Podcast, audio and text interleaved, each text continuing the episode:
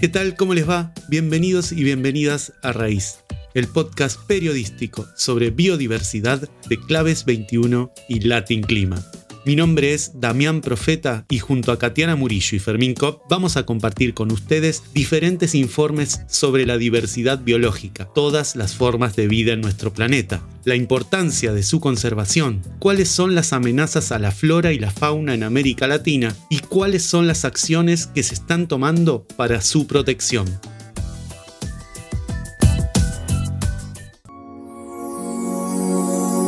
En este episodio 18 de Raíz, la periodista argentina Julieta Lucero elaboró un informe sobre la pesca artesanal en el mar Patagónico, una actividad productiva respetuosa de la vida marina que se vale de saberes y prácticas tradicionales.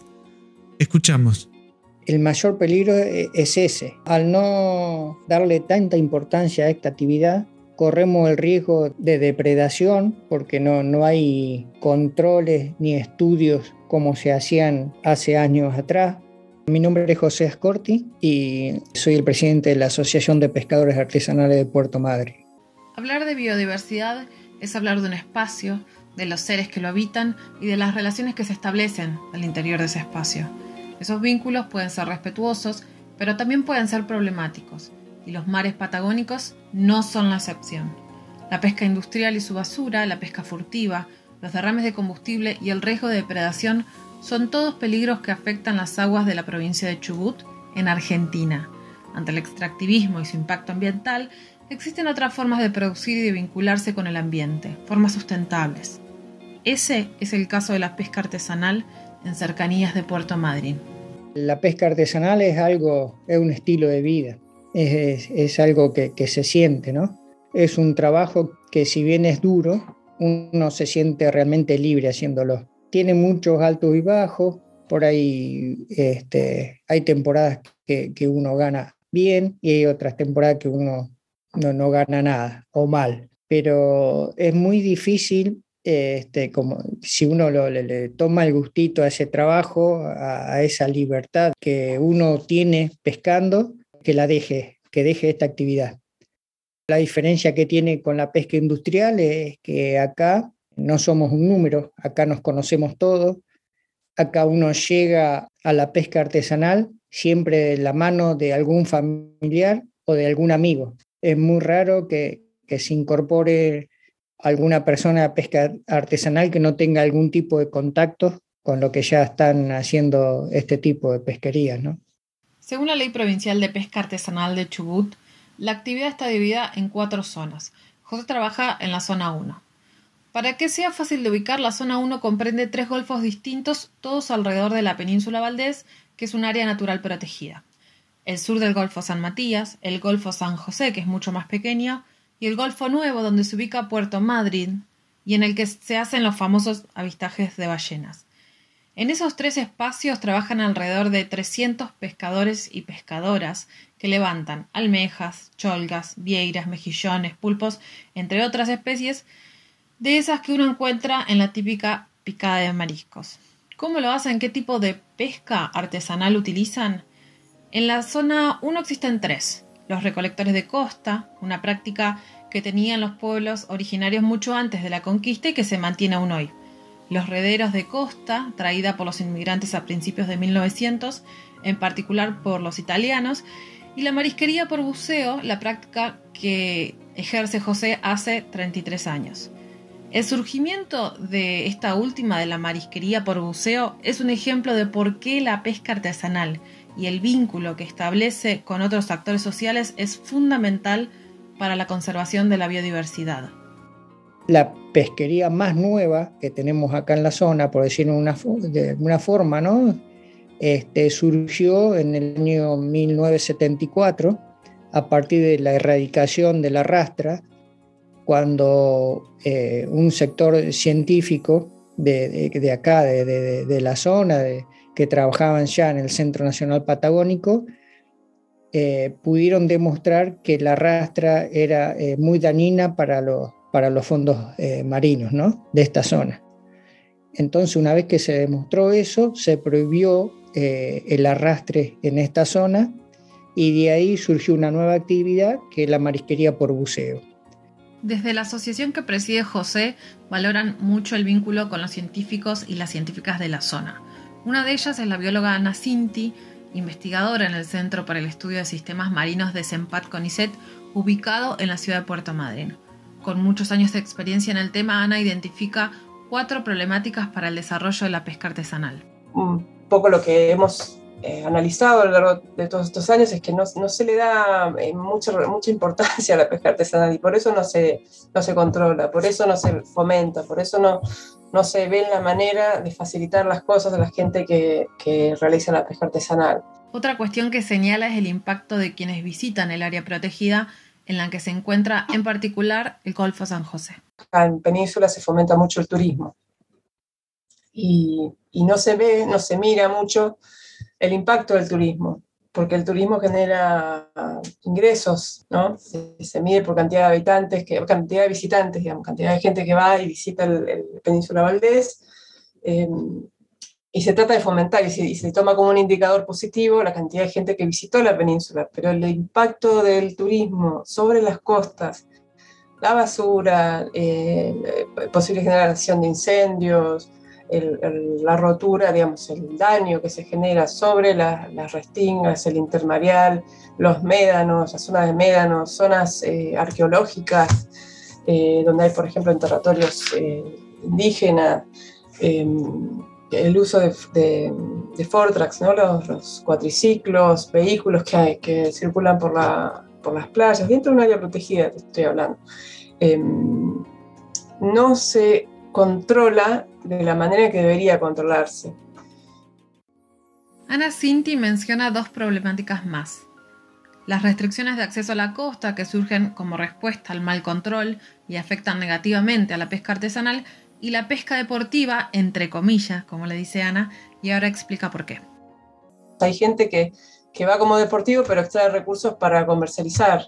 Esa es otra problemática que se da mucho en península o gente que va con, con, casillas, se queda varios meses y extraen recursos, por ejemplo el pulpo, el pulpito, que es un recurso de los pulperos, que es otra modalidad de, recolección de costa, ¿no? de, tipo de pesca artesanal que se da en la península, em, compiten eh, esa extracción deportiva, deportiva entre comillas, o es un gris, ¿no? porque es, se supone que es deportiva, no tiene habilitación, eh, pero después se comercializa la pesca de salmón de mar, por ejemplo, salmón, el falso salmón, salmón de mar son, y otras especies eh, de peces de arrecifes eh, asociadas ¿no? al, salmón, mero, crófalo, todas esas especies, también eh, se pescan de manera deportiva, entre comillas, y hay, hay bastante gente que vende la captura.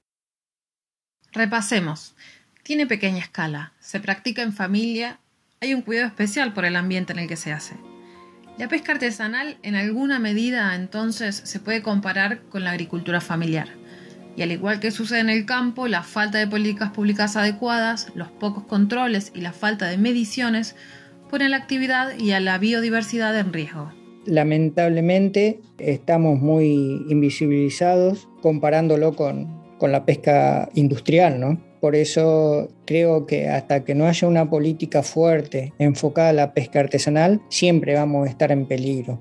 Por ahí, eh, haciendo números, no tienen en cuenta el movimiento social que tiene este tipo de pesquería. El mayor peligro e, es ese. Al no darle tanta importancia a esta actividad, corremos el riesgo de depredación porque no, no hay controles ni estudios como se hacían hace años atrás, no hay control de los furtivos, hace ya varios años que no se hace el relevamiento para saber eh, qué cantidad de recursos tenemos y eso se hacía a partir del año 1995, se hizo todos los años en forma consecutiva hasta el 2015, 2016.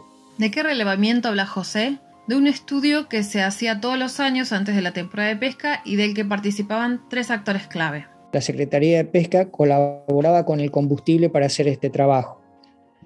Eh, el pescador ponía todo su, todas las embarcaciones y buzos y marineros y patrones a disposición y la parte del sector científico ponía sus investigadores.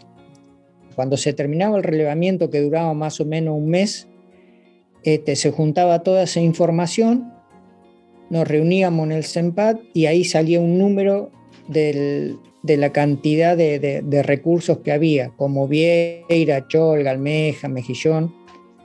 Eh, y siempre más o menos daba que para extraer un 30% de la cantidad del recurso que había. Gracias a eso pudimos sostener el recurso durante un montón de años. A estos últimos años ha aflojado bastante el recurso, eh, se pesca, pero no sabemos qué cantidad de, bancos de cada especie hay en el fondo y qué cantidad. En realidad eh, estamos haciendo una pesquería de mucho riesgo estos últimos años. En términos generales, Ana analiza la interrupción de los procesos como problemas de institucionalidad las asociaciones de pescadores, eh, nosotros como técnicos, los técnicos de la Secretaría de Pesca siempre han estado, eh, pero a la hora de las tomas de decisiones, que son las cabezas, digamos, la, gente que está en, un rol más de toma de decisiones en, esas, eh, en esos organismos estatales, ahí es donde hemos tenido la mayor frustración, digamos, por, esos cambios de personas y que, bueno, de repente no, no, hay interés y bueno, se cortan los procesos. Entonces, eh, tenemos una institucionalidad muy eh, débil en Chubut y, es, muy difícil de, construir eh, con eso, ¿no? con, esas características de institucionalidad. Frente a esto, ¿qué hacer? cómo cuidar el trabajo, cómo mostrar los productos, cómo crear conciencia sobre el cuidado de las especies. Desde el 2001, cada Semana Santa se realiza la Feria de Pescadores Artesanales José María Lobo Orezans. ¿A quién hace homenaje el nombre de la feria? Al científico que trabajó para que se prohíba la rastra y que promovió la marisquería por buceo, de eso que nos habló hace un ratito José. Una persona que fue muy querida, un amigo, dice José, cuyo nombre sintetiza los valores de ese encuentro anual. Para nosotros es eh, más, que feria, es una fiesta, ¿no? porque es el, único momento que tenemos contacto con la comunidad de Puerto Madre. Es el, único momento que nosotros, aparte de, vender los, productos que, hacemos o, la materia prima de, lo que pescamos, este, podemos explicarle a, a nuestros vecinos, a los turistas, quiénes somos, qué hacemos, hacia dónde queremos ir, cómo lo hacemos. Y eh, realmente nos sentimos muy confortables pudiendo eh, comentar todo esto, ¿no? La necesidad de mantener viva la pesca artesanal es entonces más que la defensa de un modo de producción. Es la lucha de pescadores y pescadoras por conservar un estilo de vida, una identidad que los une y es también una lucha comunitaria por el cuidado del mar. Es la más sustentable de todas las pesquerías, pero para que sea sustentable también hay que cuidarla. También eh, hay que, tenemos que tener apoyos eh, de, nuestros funcionarios, nuestro gobierno, eh, en cuidar el recurso, porque el, recurso no, no se cuida solo. Y por ahí es muy difícil mentalizar, por ejemplo, a, nuestro vecino de, acá en Puerto Madryn, de cuidar algo que no lo ven, pero que es, que es importantísimo. La lucha es grande, este, yo creo que son procesos largos, pero pensamos dejar eh, una pesquería bien armada para la gente que, va a llegar en, en el futuro. ¿no?